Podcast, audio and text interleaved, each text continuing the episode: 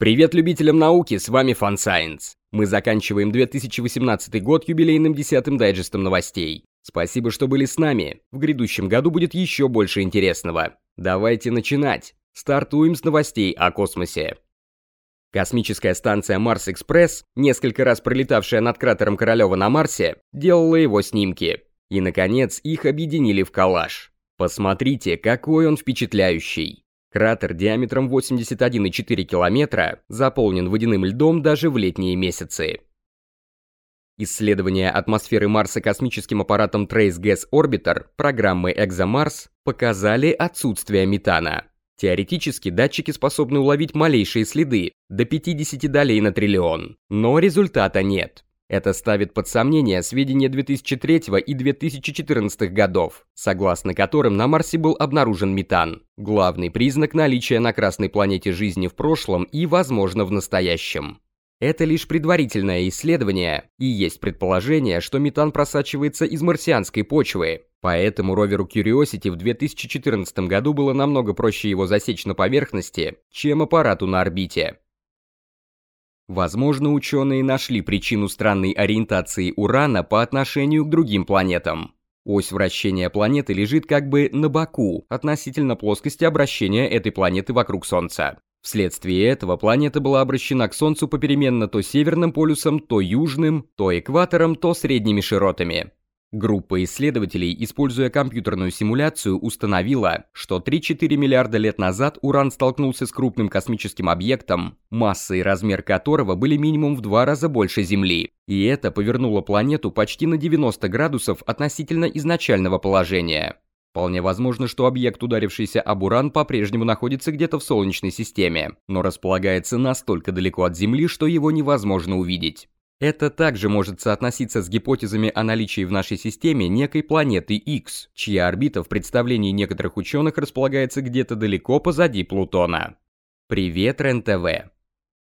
Зонд НАСА «Новые горизонты» в первый день 2019 года, пока вы будете есть свои оливьешки, пролетит мимо одного из самых удаленных объектов Солнечной системы – астероида Ультима Туле, примерно в 6,6 миллиардов километров от Земли.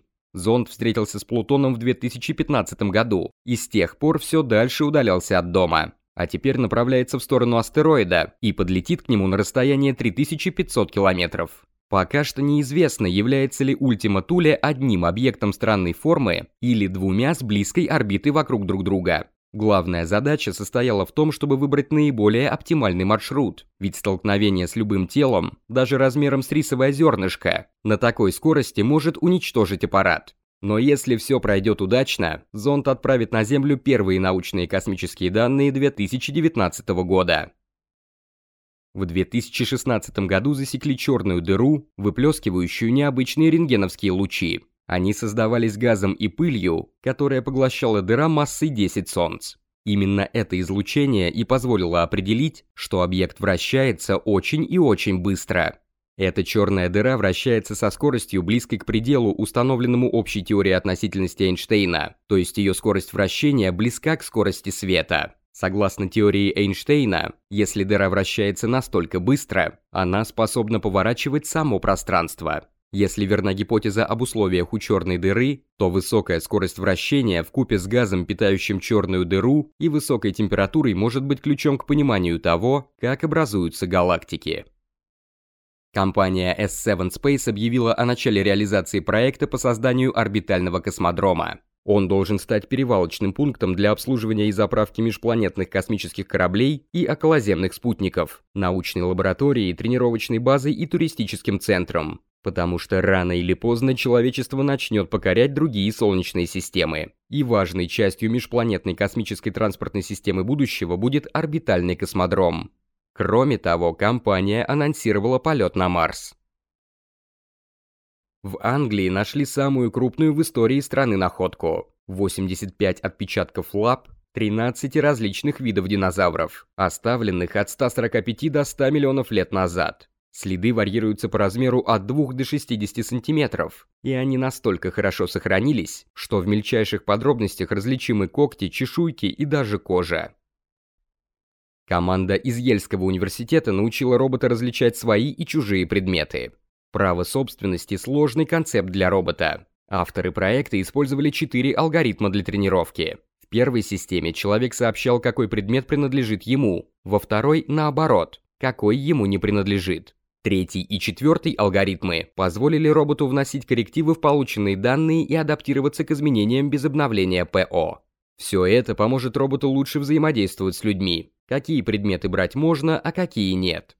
Роботы-уборщики будут понимать, что является мусором, а что ценной вещью. Понимание социальных норм вообще очень актуальная тема для роботов, особенно в мире, где Алекса советует клиенту убить приемных родителей. Компания Bugatti напечатала на 3D-принтере тормозные скобы, способные остановить автомобиль на скорости 400 км в час. На пике работы диск и тормозные скобы нагрелись аж до 1025 градусов по Цельсию. Однако встретить такие тормоза на дорогах будет сложно. Устанавливать их планируют только на гиперкары Bugatti Chiron. Именно он в 2017 году разогнался до скорости 400 км в час за полминуты. Цель Bugatti – ускорить производство до такой степени, чтобы такие тормоза можно было использовать и в недорогих автомобилях. Ну и напоследок, Знакомо ли вам чувство, когда существо перед вами настолько милое, что хочется сжать его в объятиях буквально до смерти? Это чувство называется милая агрессия. Исследование показало, что процесс представляет собой сложную неврологическую реакцию, затрагивающую несколько частей мозга, как в системе вознаграждения мозга, ответственной за чувство желания и удовольствия, так и в системе, которая обрабатывает наши эмоции. Оказалось, что этот процесс позволяет нам не перегружаться эмоционально. Это регулирующая ответная реакция в мозге, некий эмоциональный щит, который вступает в действие, чтобы защитить нас, когда при виде чего-то слишком милого, наша система вознаграждений начинает выходить из-под контроля. Это может служить механизмом закалки, который позволяет нам функционировать и заботиться о чем-то, что вызывает у нас чувство умиления.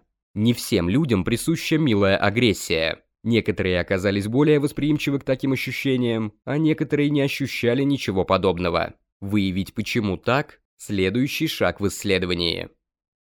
Дорогие друзья, YouTube-канал Fun Science поздравляет вас с наступающим Новым Годом. В следующем году будет еще больше забавных, интересных и неожиданных новостей науки. Поэтому не забудьте подписаться на канал. До скорых встреч в 2019